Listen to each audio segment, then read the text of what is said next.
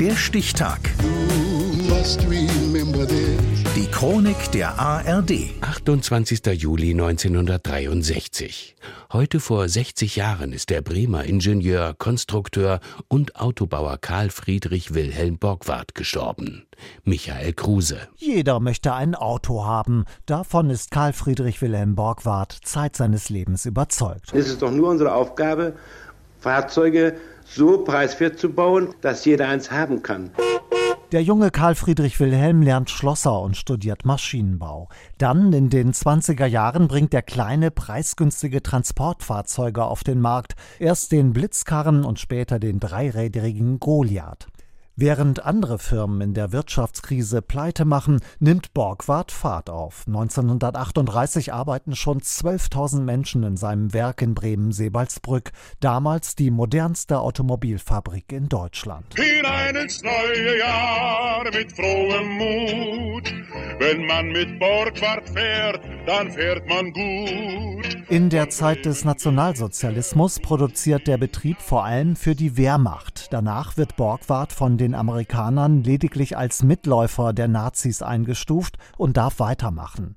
1949 läuft der Hansa 1500 vom Band, die erste deutsche Pkw-Neuproduktion nach dem Zweiten Weltkrieg. Auch Prominente wie den Schauspieler Heinz Rühmann lockt die Limousine nach Bremen. Ja, was glauben Sie wohl, warum man in den Borgwardwerken ist? Eine Nähmaschine möchte ich hier nicht kaufen, sondern es handelt sich um ein Auto höchstwahrscheinlich. Den neuen Hansa 1500? Sowas, ähnliches. Es folgen der kleine Lloyd 300 aus Sperrholz und Kunstleder, liebevoll Leukoplastbomber genannt, und das Erfolgsmodell schlechthin, die hübsche Isabella. Du zählst schön. Nicht? Hinreißend schön. Ja. Ich habe euch jetzt beide ins Herz geschlossen. Dich und unseren neuen Borgwart, unsere Isabella. Die Geschäfte florieren. Borgward ist bald der drittgrößte Automobilhersteller in Deutschland. Und bei seinen Arbeitern ist er außerordentlich beliebt. Ein autoritärer Herrscher war er keinesfalls. Er kam im Betrieb überall gut an. Kuddel.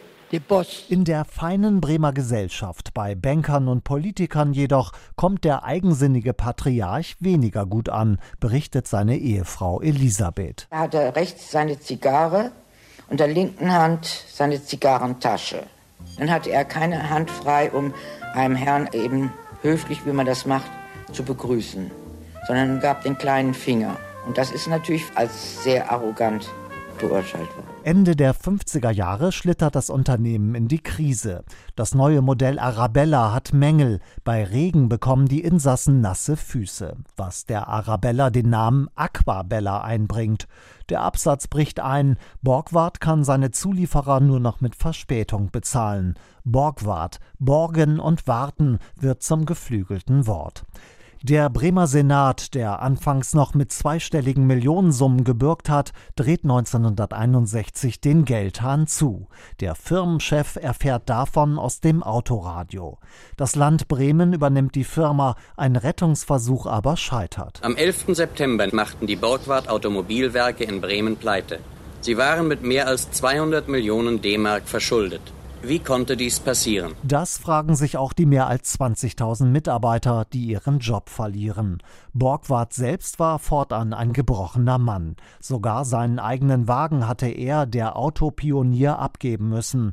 Am 28. Juli 1963 starb Karl Friedrich Wilhelm Borgward mit 73 an Herzschwäche. Das war heute vor 60 Jahren. Der Stichtag. Die Chronik von ARD und Deutschlandfunk Kultur. Produziert von Radio Bremen.